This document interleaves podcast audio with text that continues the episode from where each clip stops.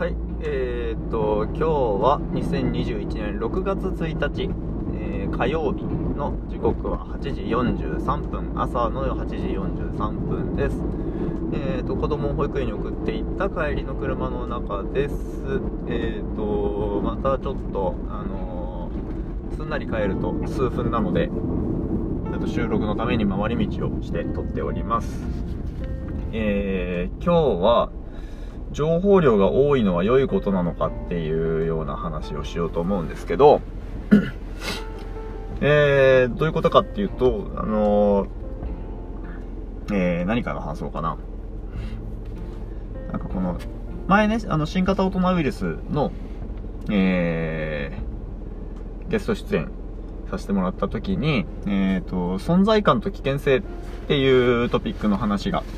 あったかと思うんですけど、その、その時に、えーっと、なんだろうな。リモートだとなんか存在感が薄れるのではないか、みたいな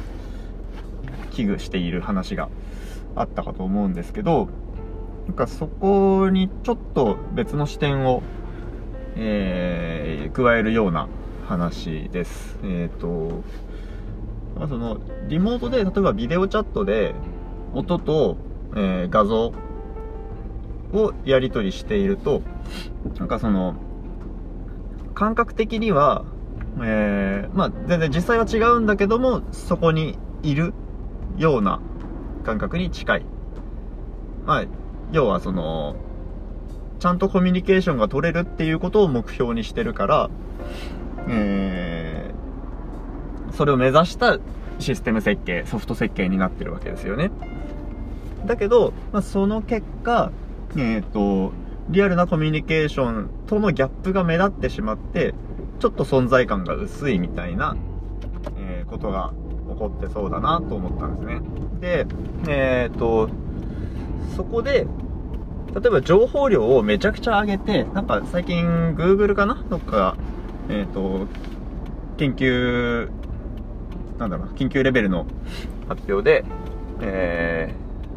ー、ものすごい解像度と転送速度と、あとは、えっと、特殊なディスプレイを使って、本当にそこにいるかのようなコミュニケーションが、遠隔コミュニケーションが取れるシステムみたいなのを作って発表してたかと思うんですけど、そんな風に一つの方向としてはその情報量をめちゃくちゃ上げて、もうそこにいると錯覚するような、えー体験を作る。っていう方向で、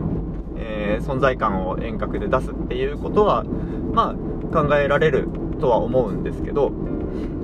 えーそれって多分その、例えば、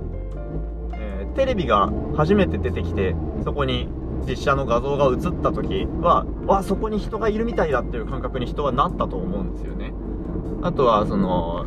ね、テレビの解像度がどんどん上がっていって、えーハイビジョン、フルハイビジョンで 4K と、どんどん解像度が上がっていくと、その上がった瞬間は、やっぱり、あ、これはすげえ存在感が増した、ここにいるみたいだっていう風に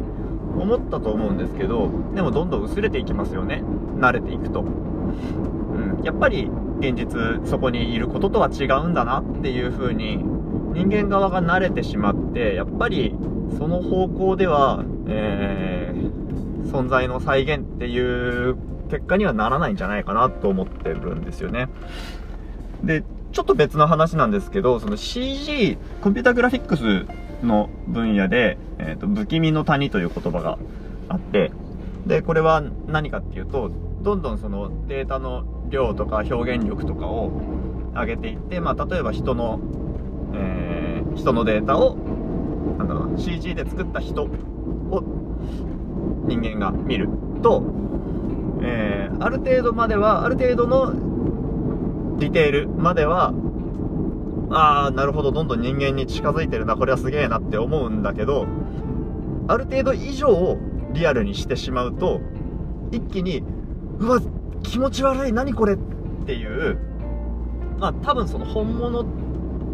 とのギャップがすごく感じられるポイントがあってそこそこでガクンとリアル度の認識が落ちてしまうっていう不気味の谷現象っていうのがあってここをどう超えるかみたいなことをすごい、えー、CG って頑張ってるようなんですが、えー、まあ、それと似たようなことが多分その CG じゃなくって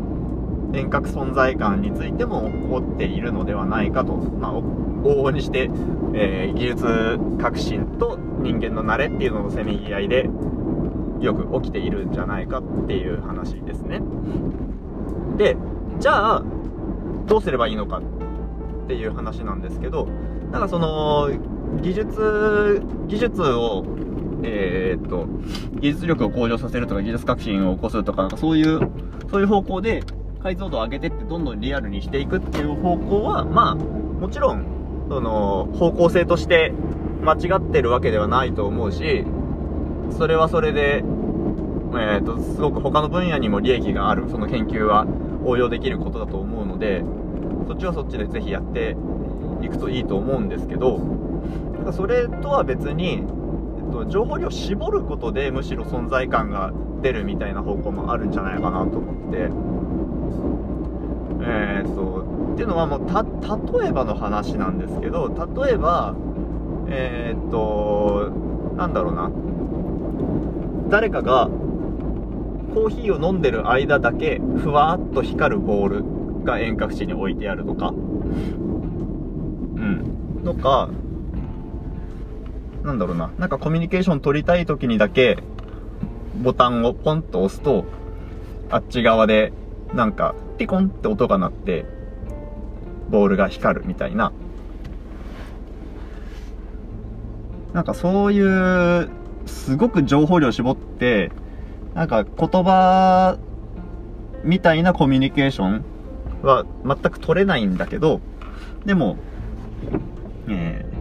ー、なんかそれが相手のアクションによって起こっているっていうことは分かったり、相手の営みによってその反応が出てるっていうことが分かるっていうぐらいのものだと、なんか逆に存在感がちゃんと感じられるような気がするんですよね。その現実とのギャップに悩まなくて済むというか脳がそれを割り切って理解できるというか。うん。だからそのちょっとレベルの違う話ですけどテキストチャットとかもそうだと思うんですよ。えっとなんだろうな。リアルに会って、えー、音声で会話している時とはそのタイミングその時間の流れる速さも違うし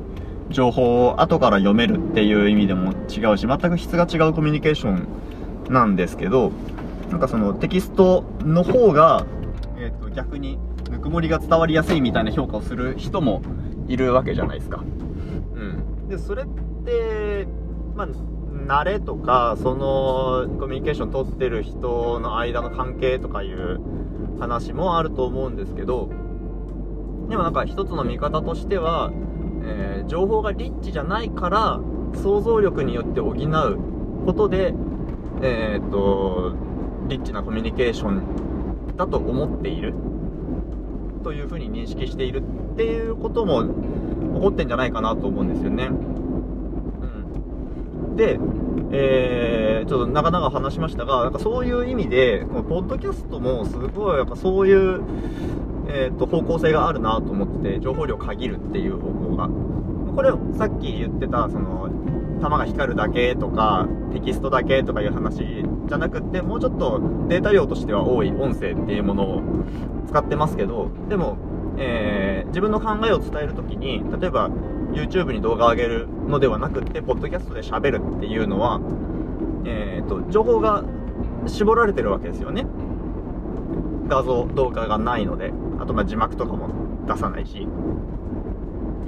うん。でだけどなんとなくこれ多分ポッドキャストよく聞いてる人とか自分で発信してる人はうなずいてくれると思うんですけどかそこに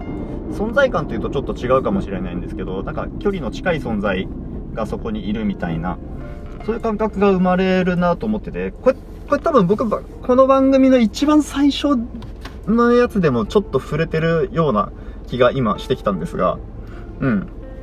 なんかその、そうこの音声メディアっていうものが、えー、映像プラス音声というメディアと比較して情報量がむしろ少ないからこそ、えー、そこにいる感じとか友達みたいな感じとかなんかその距離の近さっていうのが、えー、生まれているのではないかなと思った話でした。なんか、あの、遠隔存在感みたいなものを考えるときに、情報を増やす方向と減らす方向と、両方考えてみるとなんかいいアイデアが生まれそうな気もしています。はい、ということで、今日はそんな感じで、ありがとうございました。